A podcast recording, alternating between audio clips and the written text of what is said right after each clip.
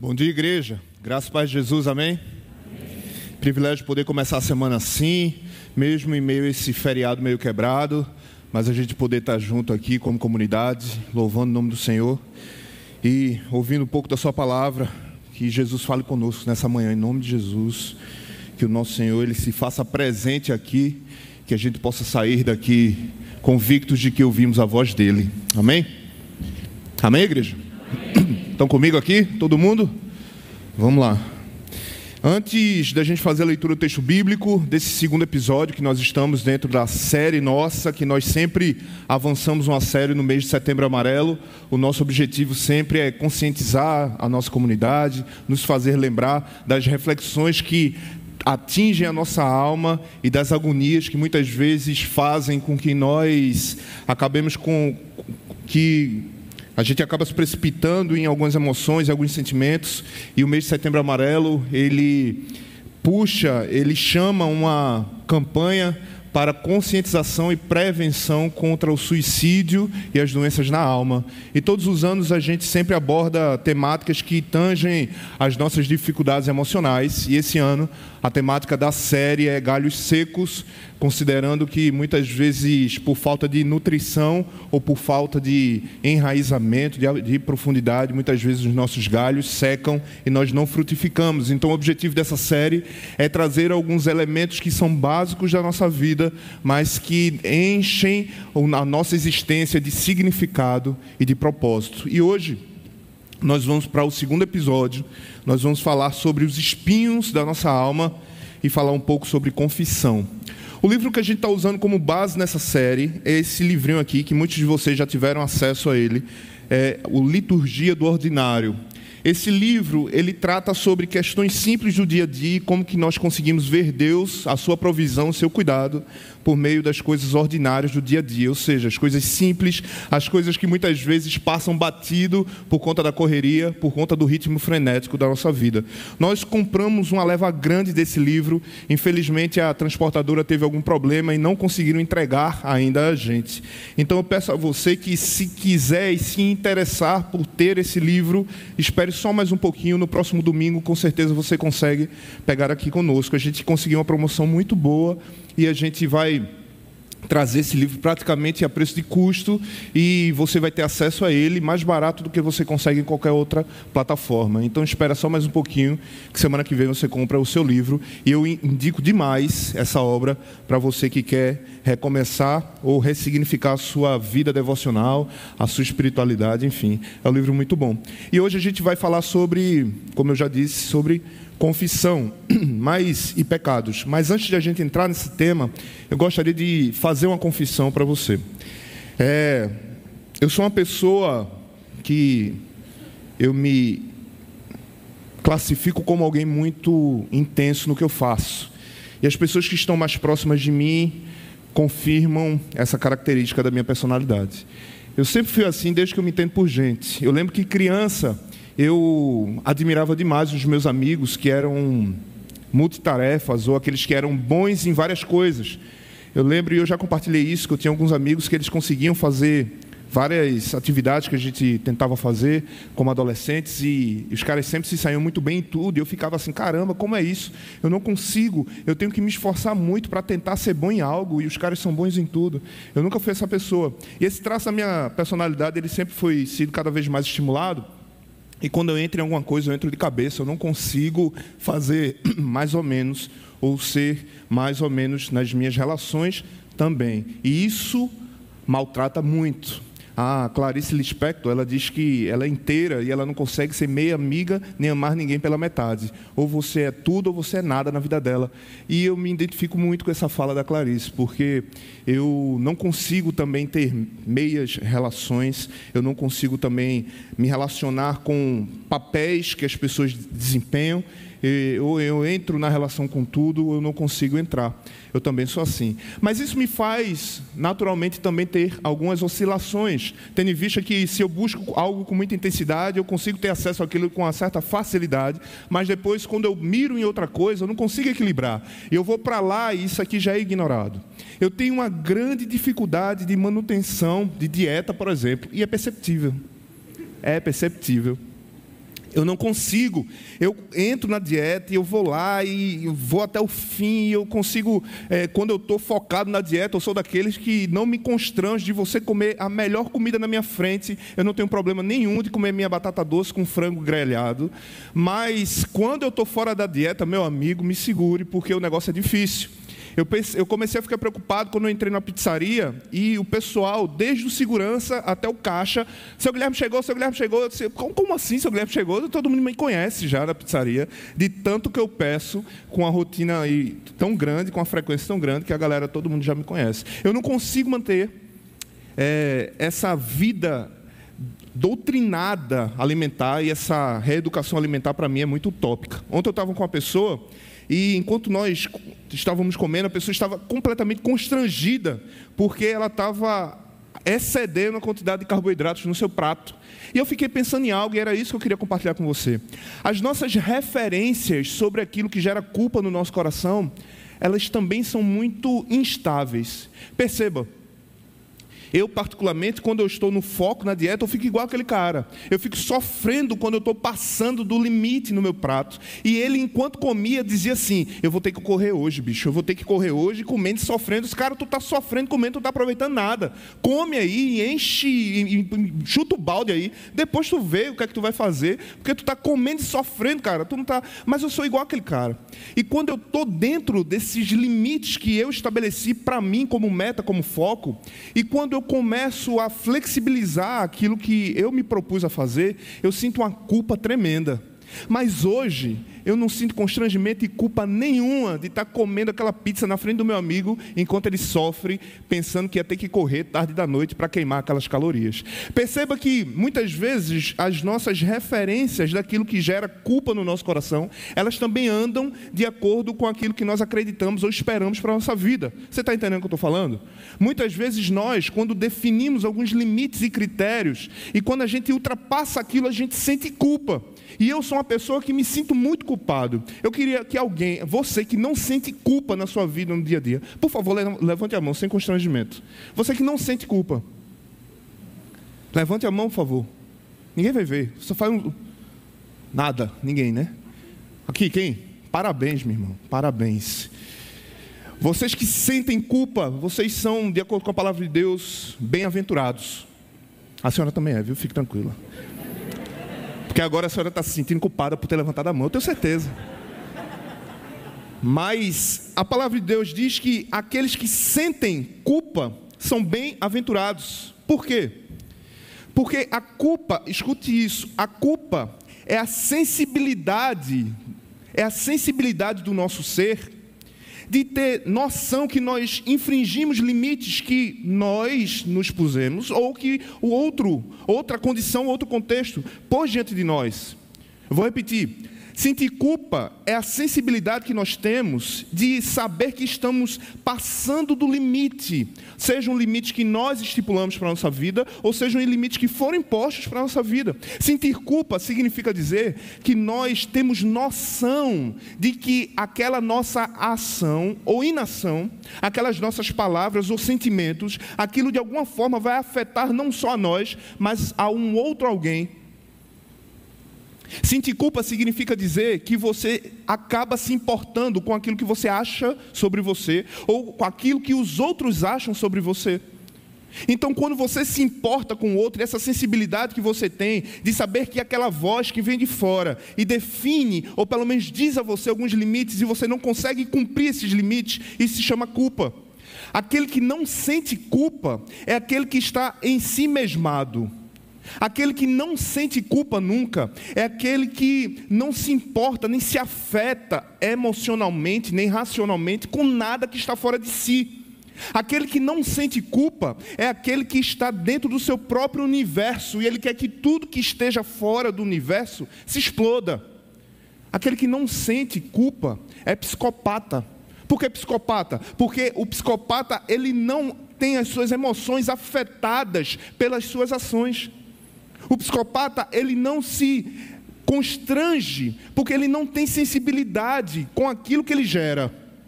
Então, nós que sentimos culpa, culpa, todos nós, em algum momento da vida, quando nós nos sentimos culpados por alguma coisa, naturalmente isso é, é uma evidência de que nós somos pessoas sensíveis ao mundo que nós estamos inseridos, ok? Acho que todo mundo entendeu o que eu quis dizer. E uma história na Bíblia, dentre tantas histórias que fala sobre culpa, sobre confissão, sobre arrependimento, que eu acho muito interessante. Mas nós não vamos ler a história, nós vamos ler o processo de entendimento da pessoa culpada. E eu quero que você abra sua Bíblia comigo agora, no livro de Salmos, no capítulo 32. Salmos 32.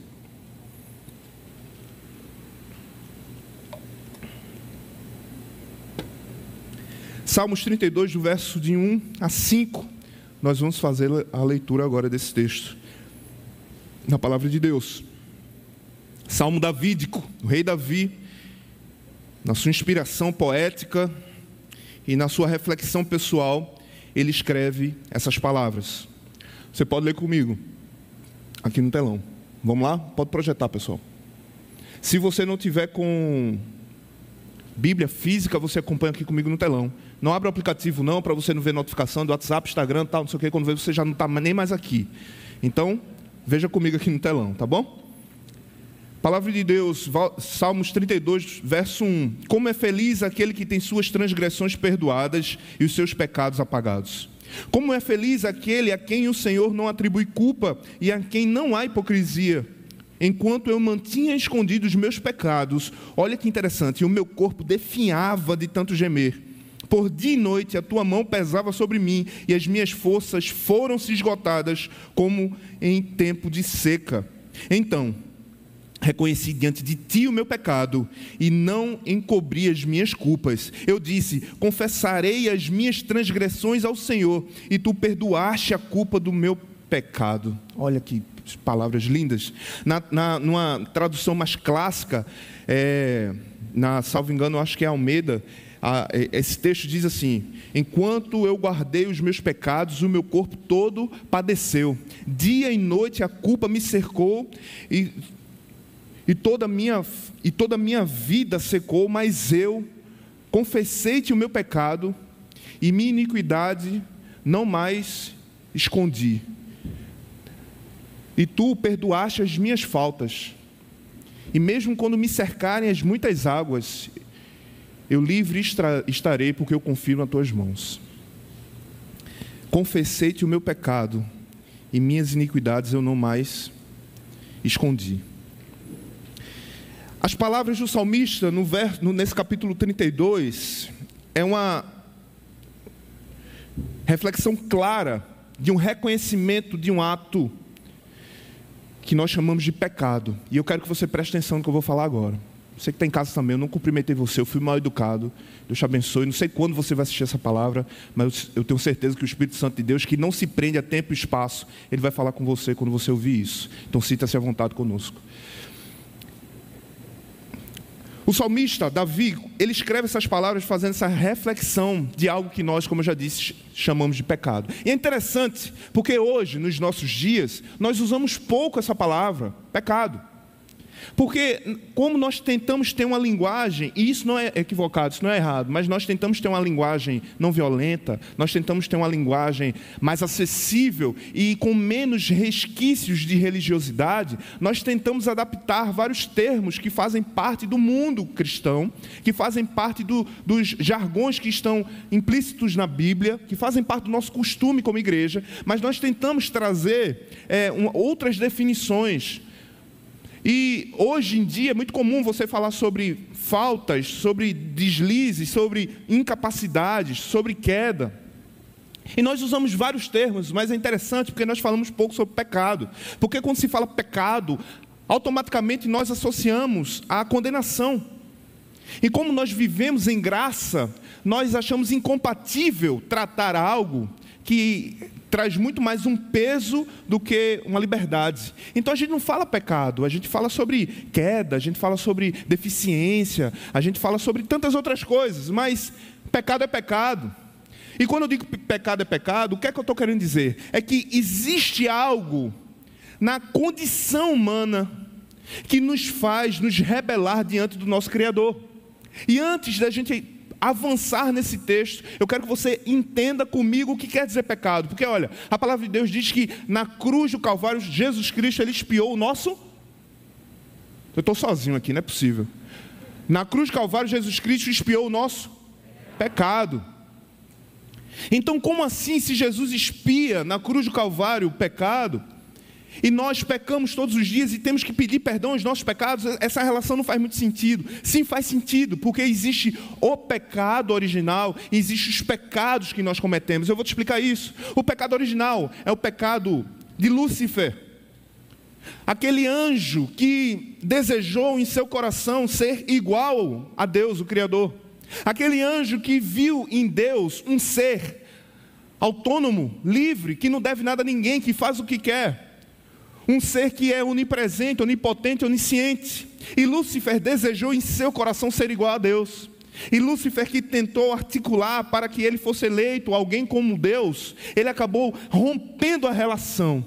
Mas esse anjo caído, ele põe no coração da humanidade, que é representado no livro de Gênesis como Adão e Eva, ou seja, aqueles que nasceram da terra, aqueles que vieram do pó da terra e do sopro de Deus, aqueles seres que revelavam a glória de Deus. O Lúcifer, representado por uma serpente, consegue induzir o coração da humanidade de que se eles desobedecessem a Deus, eles seriam iguais a Deus. O, o que é que Lúcifer fala para convencer Eva a comer aquela maçã ou aquele fruto proibido ali dentro do, do, do jardim do Éden? Se você comer desse fruto, você será igual a nós, conhecedores do bem e do mal. Se você comer disso, você vai ser igual a Deus. E a partir daquele momento, a palavra de Deus diz que a humanidade rompe com seu Criador, porque a humanidade tem desejo de ser igual a Deus. O homem é orgulhoso. O C.S. Lewis, ele diz que o primeiro pecado, a galinha que choca todos os outros ovos do pecado é o orgulho, porque o orgulho no coração do homem fez com que o homem quisesse ser igual ao seu Criador, e a partir daquele momento essa relação foi rompida. E o homem, ele tenta, nós nos debatemos, sabe por quê? Porque nós temos limites. E nós não queremos respeitar limites, nós achamos que liberdade significa você não ter limitações. E quando nós olhamos para Deus e vemos um ser que é onipresente, onipotente, onisciente, nós tentamos, em algumas dimensões da nossa vida, sermos iguais a Deus. E às vezes eu quero ser o Deus da minha casa. Às vezes eu quero ser o Deus do meu trabalho, às vezes eu quero ser o Deus da minha família, às vezes eu quero ser Deus em algum lugar, às vezes eu quero ser Deus na, Deus na igreja, às vezes eu quero ser Deus em algum lugar. Por quê? Porque nós temos essa ânsia que é chamado de o pecado, que nos faz rebeldes diante do nosso Criador. Mas se o primeiro homem caiu e pecou, o segundo homem que é perfeito e justo, ele nos reconecta e constrói uma ponte entre nós e Deus. Porque assim como o primeiro Adão caiu, o segundo Adão, que é a pessoa de Jesus, segundo o apóstolo Paulo, ele se levanta como um varão perfeito, justo e fiel, e ele morre na cruz pelo nosso pecado. Então agora, aquilo que nos afastava do Senhor, aquilo que tinha sido construído um muro diante de nós, Deus, Jesus Cristo ele derruba esse muro, ele constrói uma ponte e agora nós conseguimos chegar até o nosso Criador. Ele nos reconecta com o Senhor e o Espírito que estava morto dentro de nós ele é revivificado. E agora nós temos essa relação direta com o Pai.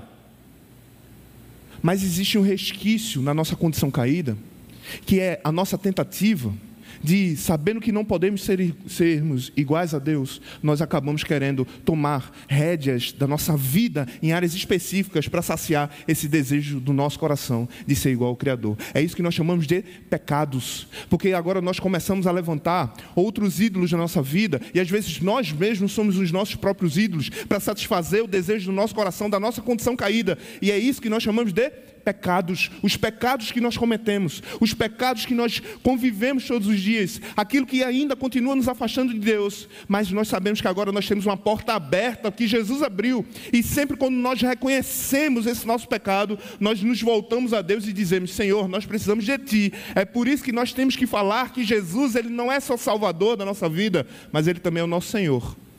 Eu acho que está fazendo sentido o que eu estou falando para você.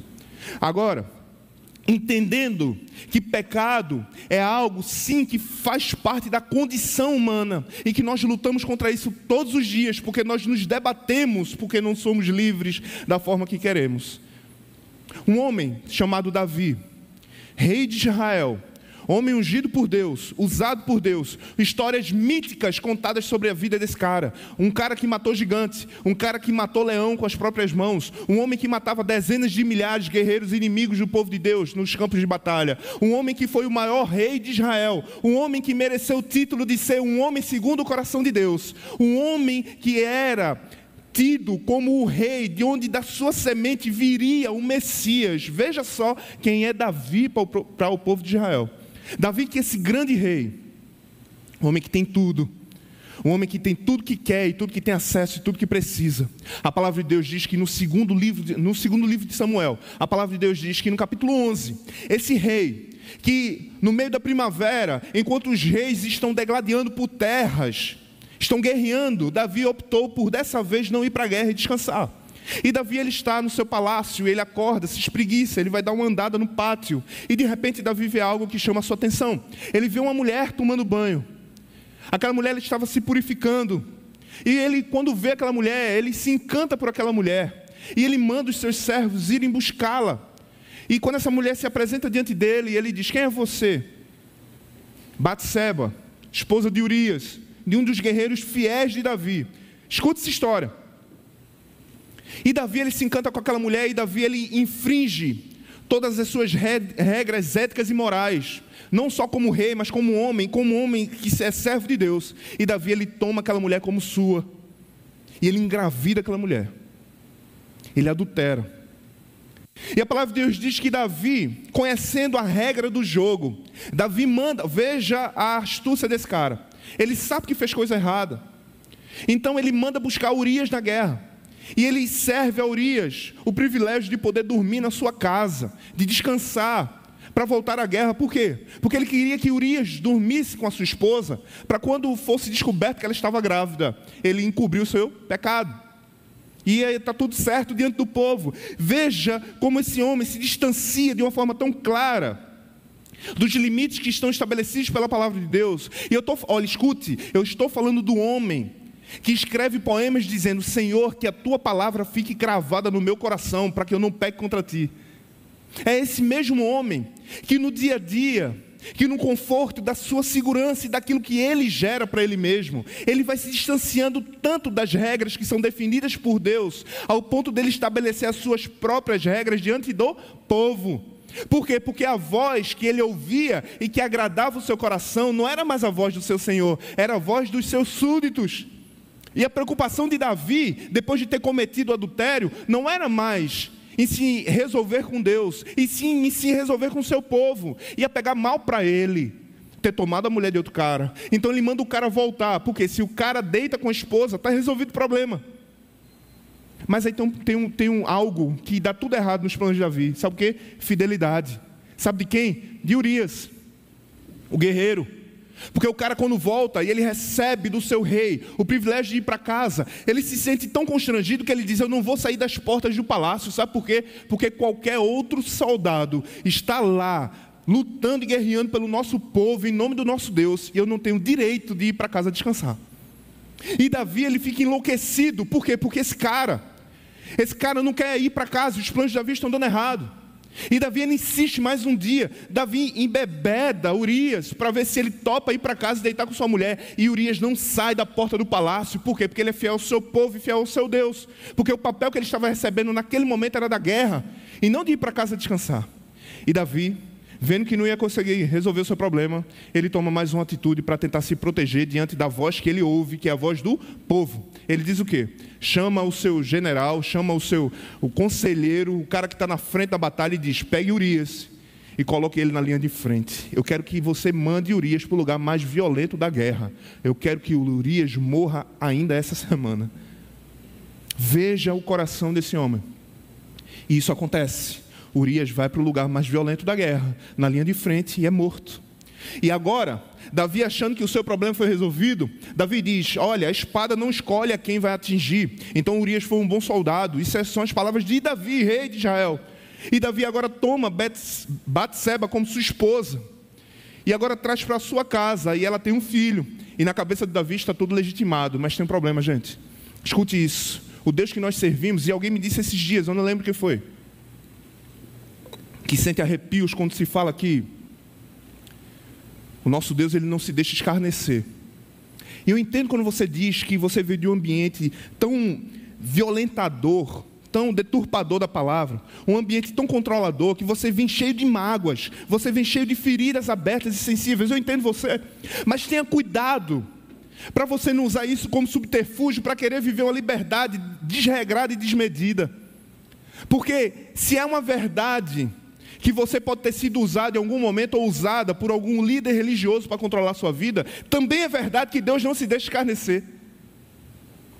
Perceba que às vezes o nosso coração ele é tão desvirtuado que ele vai usando questões que são legítimas para tirar a gente do caminho. E eu concordo com você que tem feridas abertas. Mas não esqueça que de fato o seu Deus ele não se deixa escarnecer. Sabe por quê? Porque a palavra de Deus nos garante uma coisa: a verdade é a maior arma que nós temos. Ontem eu conversava com um amigo psiquiatra. E ele compartilhava comigo algumas agonias da sua vida e da sua vida profissional e da sua vida pessoal. E quando eu compartilho com ele também algumas coisas que nós estamos vivendo como igreja, ele disse assim: Cara, como é que vocês conseguem digerir ou dirimir algumas situações assim que são tão sensíveis? Isso não abala de uma forma mais profunda a alma de vocês. E eu disse: Eu vou ser muito sincero com você. Primeiro, que o Senhor sustenta, porque nós não temos sabedoria. Mas dois, nós temos uma grande verdade.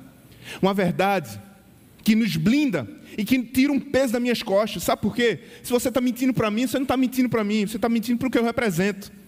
Então, se você está mentindo para o que eu represento, não tem problema, mas a verdade vem à tona, seja por você ou seja por outro. E como eu trabalho na base da verdade, eu não tenho constrangimento nenhum de chamar A e B e sentar um na cara do outro e dizer assim: e aí, quem está mentindo? Sabe por quê? Porque a verdade é a maior arma que nós temos. E aí, esse cara chamado Davi, quando ele achou que tinha resolvido o seu problema todo, um profeta chamado Natan é levantado. E Natan se apresenta no capítulo 12 de 2 Samuel ao rei Davi. E, Davi, e, e, e Natan já chega metendo o pé na porta. E Natan chega assim e disse: Rei, hey, eu tenho uma pergunta para te fazer. Imagina dois homens, um homem que tem tudo e um homem que não tem nada. Mas esse homem que não tem nada, ele só tem uma ovelha, um cabrito.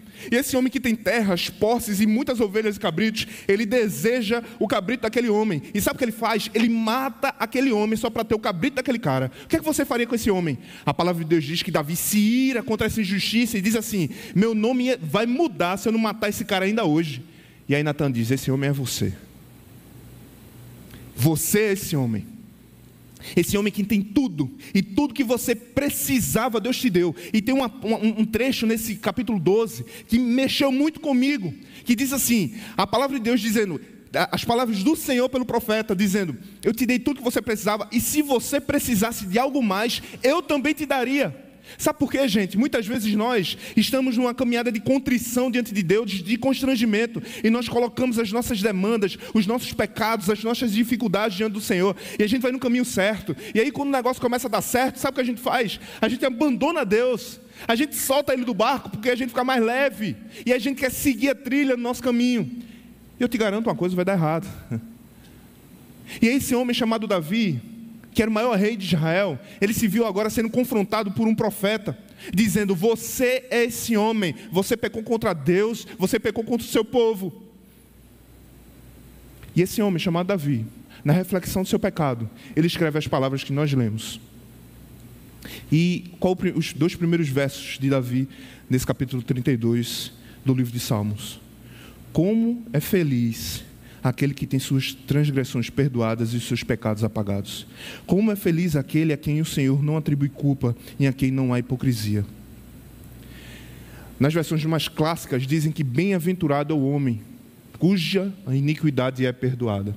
Bem-aventurado e feliz. Bem-aventurado é aquele que está rumo, está marchando para o caminho certo, para o reino de Deus. Porque, olha, escute isso, por favor existe uma grande diferença entre confissão e relatar um ato acontecido. Muitas pessoas acham que confessar algo é depois que a bomba já estourou. Aí você sente e diz assim: é, foi isso aí mesmo que aconteceu. Isso não é confissão. É por isso que nós, como igreja, e muita gente pergunta assim: olha, e escute, é bom que esse culto ele é transmitido para ficar como documento. Muita gente acha assim: ah, na ponte não tem disciplina, não. Tem. Sendo que aqui, culto dominical de celebração, onde você que está nos visitando pela primeira, segunda, terceira vez, você não tem nada a ver com isso, você não tem culpa nenhuma nisso. Você não merece. No dia que você vem adorar o Senhor e celebrar a ressurreição de Jesus, está vendo os problemas de dentro de casa. Não é no culto de domingo que você vai ver isso. Sabe por quê? Porque exposição à comunidade não significa dizer que para que um pecado seja confessado e perdoado, tem que ser exposto no culto de domingo. Não tem nada a ver com isso. Quem fica sabendo são as pessoas que podem ajudar ou interferir na história de alguma maneira. Porque isso é levar a comunidade, é levar para o, o rol de pessoas que têm algum grau de influência na vida das pessoas envolvidas.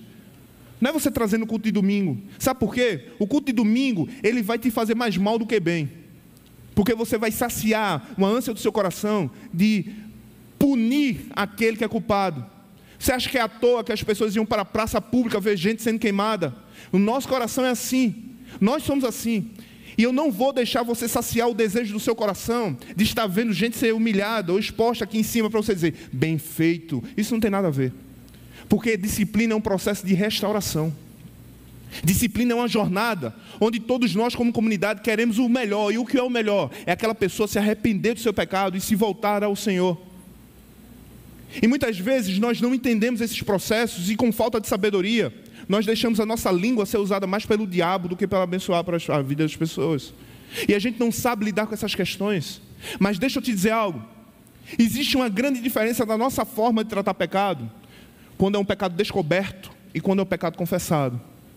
Porque o pecado descoberto é aquele que o cara não tem mais o que fazer, ele tenta ter o controle da narrativa. E aí ele tenta se antecipar, dizendo: Ó, oh, aconteceu isso, isso e isso, mas Fulano fez não sei o que, não sei o que. Porque se tem uma característica muito nossa, é a transmissão de responsabilidade. Assim como a gente não gosta de usar o termo pecado porque nos afeta, a gente sempre diz assim: Ó, oh, eu fiz isso, mas Fulano, Beltrano, na minha vida, você não sabe da minha infância, eu fiz não sei o que, fizeram isso comigo. A gente sai transferindo responsabilidade, porque é difícil você reconhecer que tem algo no seu coração que se chama rebeldia e que você quer de alguma forma ser o dono da sua vida. Nós somos assim.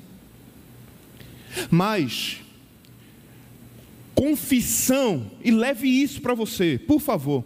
Confissão não é você relatar algo que aconteceu. Confissão é você admitir que o outro está certo. Confissão é como se fosse, a tradução literal poderia ser homologar, confirmar, reconhecer, confessar Pecado é você reconhecer que Deus estava certo. Porque assim como Davi precisava de uma voz exterior para dizer: Você está em pecado e você é esse homem mau. Nós muitas vezes queremos ouvir do outro a legitimação do que nós espera que nós, nós esperamos que nós somos. Nós queremos ouvir dos outros, nós queremos ouvir do Instagram, nós queremos ouvir das pessoas que estão ao nosso lado, nós queremos essa confirmação de identidade e nós tentamos construir manipular isso. E a palavra de Deus nos diz: olha, não é dessa voz que você vai ouvir quem você é, você ouve quem você é da boca de Deus. E da boca do Senhor, quando saem as suas palavras, e nós reconhecemos o nosso caminho desviado, nós confessamos. O que é confessar? Senhor, tu tem razão. Sou eu que estou andando errado aqui. Essa culpa é minha. Esse problema é meu. Fui eu que criei isso. A confissão do pecado é o primeiro passo para uma restauração. Porque quando eu confesso, a confissão, ela precede o reconhecimento. A confissão, ela é um caminho e não é somente um conceito. Porque agora eu me, eu me sinto culpado porque eu tenho sensibilidade. E quando eu ouço da voz certa quem eu sou e o que eu estou fazendo, eu reconheço. E quando eu reconheço a minha culpa, eu reconheço o meu erro. E agora eu confesso dizendo: É verdade, Senhor. Que são as palavras que saem da boca de Davi. Pequei contra ti, Senhor. E eu não sou digno de ocupar o lugar que eu ocupo. Porque, olha, igreja, escute isso. A voz que nos diz quem nós somos não é a voz que quer se saciar, não é a voz que quer se deleitar no nosso sofrimento. A voz que nos diz quem nós somos e que estipula os limites da nossa jornada aqui na terra, não é uma voz que sente prazer em te julgar e te punir. Não faz sentido. O nosso Deus, ele não é um juiz insensível. O nosso Deus é um juiz que se coloca no lugar do réu culpado para dizer: Eu vou cumprir essa pena por você. As palavras de Davi, nesse capítulo 32, nos primeiros dois versos que nós já lemos, diz: Bem-aventurado é aquele que reconhece a sua culpa. Por quê? Porque tem os seus pecados perdoados. Igreja, entenda uma coisa: o nosso lugar não é um lugar de medo não é um lugar de ficar na culpa, no sentido de que de ficar se vitimizando ou de se maltratar o tempo todo pelo que você é. Não, muito pelo contrário. Quando você reconhece a sua incapacidade, quando você reconhece a sua falta de forças, quando você reconhece a sua fraqueza, quando você reconhece a queda, quando você reconhece o seu pecado, a palavra de Deus diz que é esse lugar que nós nos colocamos de dizer, Senhor, tu estás certo, Senhor. E as palavras de Deus não é eu avisei. As palavras do Senhor é: venha para mim, meu filho, venha para mim, minha filha, porque aqui é o seu lugar, é no meu ombro. É por isso que Paulo diz: quando eu sou fraco, aí é que eu sou forte. E isso é uma lógica que não faz sentido na nossa racionalidade. Porque, olha, confessar pecado, e a autora ela diz algo que eu achei muito, muito conectado e faz muito sentido pelo que a gente está conversando aqui. Eu até separei para compartilhar com você. Veja o que ela diz: Arrependimento normalmente não é um clímax dramático, é um ritmo constante de uma vida em Cristo, e, portanto, um dia em Cristo de cada vez. Sabe o que isso quer dizer? Que confissão não é um ato, confissão não é um ato isolado, confissão não é você ser tomado por um momento, Confissão é a disciplina espiritual. Veja que interessante. Disciplina espiritual significa dizer que confissão tem que ser algo que faz parte da nossa vida. Que nós temos que lutar contra a nossa natureza para confessar o nosso pecado. E nós temos que confessar o nosso pecado. E nós temos que confessar as nossas falhas e as nossas faltas. E é assim que nós seremos perdoados e regenerados. Eu pergunto a você: você tem um hábito de confissão de pecado? Você confessa o pecado? E aí eu entro no último ponto. Quando você pensa, eu vou confessar meu pecado ao Senhor, não pense que você vai ficar orando dizendo assim, Senhor, tu sabe, né, daquela parada que eu estou fazendo, me perdoa aí, está tudo certo. Sabe por quê? Porque esse é o paradoxo do Evangelho. Você não pode querer ouvir, escute isso, a voz que legitima quem você é, não é a voz que está do seu, do seu lado, não é a voz que está dentro de você, é a voz que vem do alto. A voz que legitima quem você é não é a voz que está do seu lado. Não é a voz que está dentro de você. É a voz do alto. É a voz do Senhor. É a voz do Senhor que diz quem você é. Mas quando você confessa o seu pecado, você não olha para cima e fala. Sabe por quê? Porque nós, muitas vezes, achamos que estamos buscando ao Senhor e tentando fazer a sua vontade, mas a gente está muito mais satisfazendo o nosso próprio desejo. E você que não consegue ouvir de quem está ao seu redor dizendo você está errado, você é alguém em si mesmado e você perdeu a sua sensibilidade. E cuidado para você não achar que sente culpa e na verdade você não sente culpa. Você só quer ouvir uma confirmação daquilo que você acha que é ou do que você acha que está fazendo. Então, lembre que Deus escolheu se fazer homem para conviver conosco. Então, se você quer confessar os seus pecados ao Senhor, você tem que confessar os seus pecados a carne e osso. Você tem que confessar os seus pecados a quem está ao seu lado. Você tem que confessar sim quem você é, as pessoas que estão ao seu redor. Sabe por quê? Porque a imagem e semelhança do Senhor não está no espelho. A imagem e semelhança do Senhor está nos olhos de quem está do teu lado. Porque Ele é um ser humano em processo de transformação tanto quanto você. Mas se você está em dúvida de quem você é, lembre que o teu Senhor Jesus, antes de iniciar o seu ministério, Jesus, antes de começar a sua jornada, Jesus até então não tinha feito nada que chamasse a atenção do povo de Israel. Jesus ele sabe que o caminho dele tem que iniciar com arrependimento e confissão. Confissão de quê? Que Jesus não tem pecado, mas ele sabe que o caminho é esse. Veja que interessante, e o capítulo 3 e 4 do Evangelho de Mateus diz que Jesus ele procura João Batista. Aquele homem que a batizava para o arrependimento dos pecados, e as pessoas confessavam seus pecados e eram batizadas. E Jesus, quando ele se apresenta a João Batista, João vê Jesus e diz assim: Eu batizar você de forma nenhuma, eu não sou digno nem de desamarrar as sandálias dos teus pés. E Jesus diz: É preciso que você me batize para que toda justiça seja feita. Jesus ele sabia que o caminho era aquele de reconhecimento, de humildade, de reconhecimento de quem ele era. E Jesus ele se submete ao batismo de João, batismo de arrependimento de pecado, mesmo sendo homem perfeito.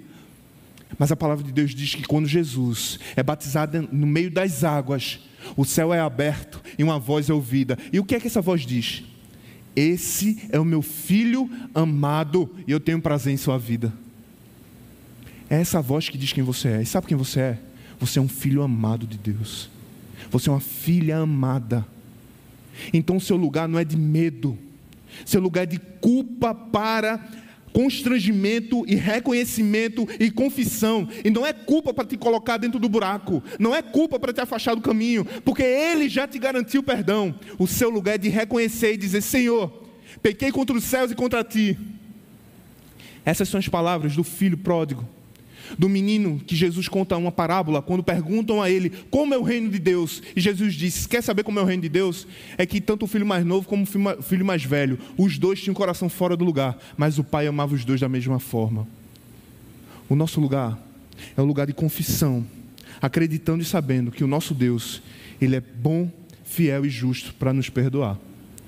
E eu convoco você a construir uma vida, uma jornada, uma caminhada de confissão de reconhecimento e de entender que quem diz quem você é, o teu Senhor, mas que você precisa abrir a sua boca para dizer: Eu erro, eu falho, eu sou pecador. Esse é o meu lugar. Mas quando eu abro a minha boca para dizer isso, eu sei que existe um Deus que me perdoa e que me ama da forma que eu sou e diz: Meu filho, minha filha, vem até mim, porque eu te garanto que o meu caminho é muito melhor do que o teu caminho. E quando você tomar essa atitude, de recomeço, de confissão e de transformação, você vai poder dizer as palavras de Davi, e eu encerro a minha fala repetindo elas. Como é feliz aquele que tem as suas transgressões perdoadas e os seus pecados apagados. Como é feliz aquele a quem o Senhor não atribui culpa e a quem não há hipocrisia. Enquanto eu mantinha escondidos os meus pecados, o meu corpo definhava de tanto gemer. Por dia e noite a tua mão pesava sobre mim e as minhas forças foram se esgotando como um tempo na seca. Então reconheci diante de ti o meu pecado e não encobri as minhas culpas. E eu disse: Confessarei as minhas transgressões ao Senhor. E tu perdoaste a culpa do meu pecado. É, portanto, todos aqueles que são fiéis e oram a ti, eles te encontram. E quando as muitas águas se levantam ao nosso redor, elas não nos atingirão. Sabe por quê? Porque tu, Senhor, és o nosso abrigo. Tu me preservarás das angústias e tu vai me encher de cânticos de livramento. Eu instruirei e ensinarei os meus no caminho que tu deves seguir, e eu aconselharei e cuidarei de você. Não sejam como aqueles que são brutos, não sejam como aqueles que são rebeldes, mas muitas das dores dos ímpios não vêm, não são provenientes da bondade do Senhor, porque Ele protege aquele quem confia. Alegrem-se no Senhor e exultem, vocês que são justos, cantem com alegria, todos vocês, com todo o seu coração. Que essas palavras elas sejam a verdade na nossa vida e que nós possamos buscar o Senhor com confiança de que Ele é um Pai amoroso que perdoa o nosso pecado e que nós possamos assumir a nossa responsabilidade e saber o nosso lugar de que quem senta no trono do nosso coração é Jesus Cristo, o nosso Senhor que vive e reina para todos sempre. Amém. Convido você a ficar de pé nesse momento. Vamos ter mais um tempo de oração e após essa oração nós vamos continuar louvando o nome do Senhor.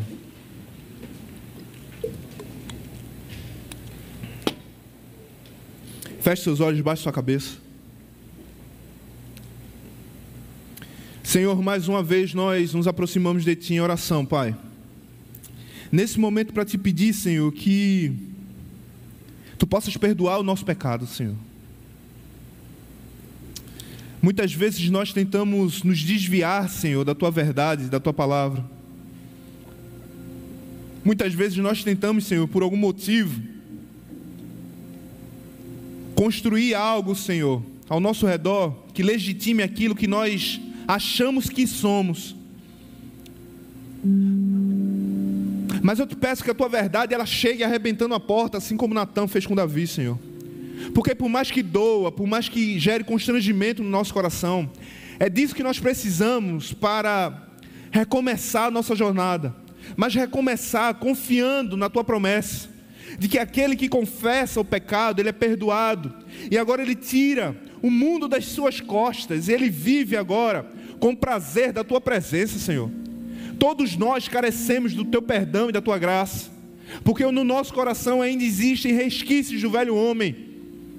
Muitas vezes nós nos debatemos, Senhor, diante de Ti, porque nós queremos tomar a rédea da nossa própria vida, mas eu te peço que Tu sejas o único Senhor da nossa história. Eu te peço que a tua palavra seja o único guia da nossa vida e que instrua os nossos caminhos e que revele a tua verdade, Senhor. Essa verdade que irrompe as trevas, essa verdade que traz luz aonde havia escuridão.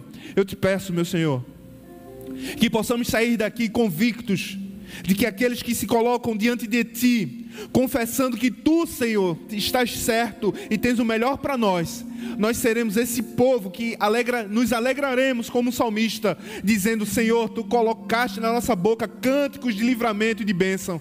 Senhor, enche a nossa boca de alegria porque nós sabemos que o nosso coração, Senhor, ele é duvidoso, mas a tua palavra ela é fiel e justa e irá se cumprir na nossa história e na nossa vida. Eu te peço, Senhor, que nós possamos entrar na tua sala como filhos e filhas, não com medo, Senhor, da punição, não com medo, Senhor, da, da, da, tua justiça, mas sabendo da tua graça, da tua misericórdia, do teu amor por nós.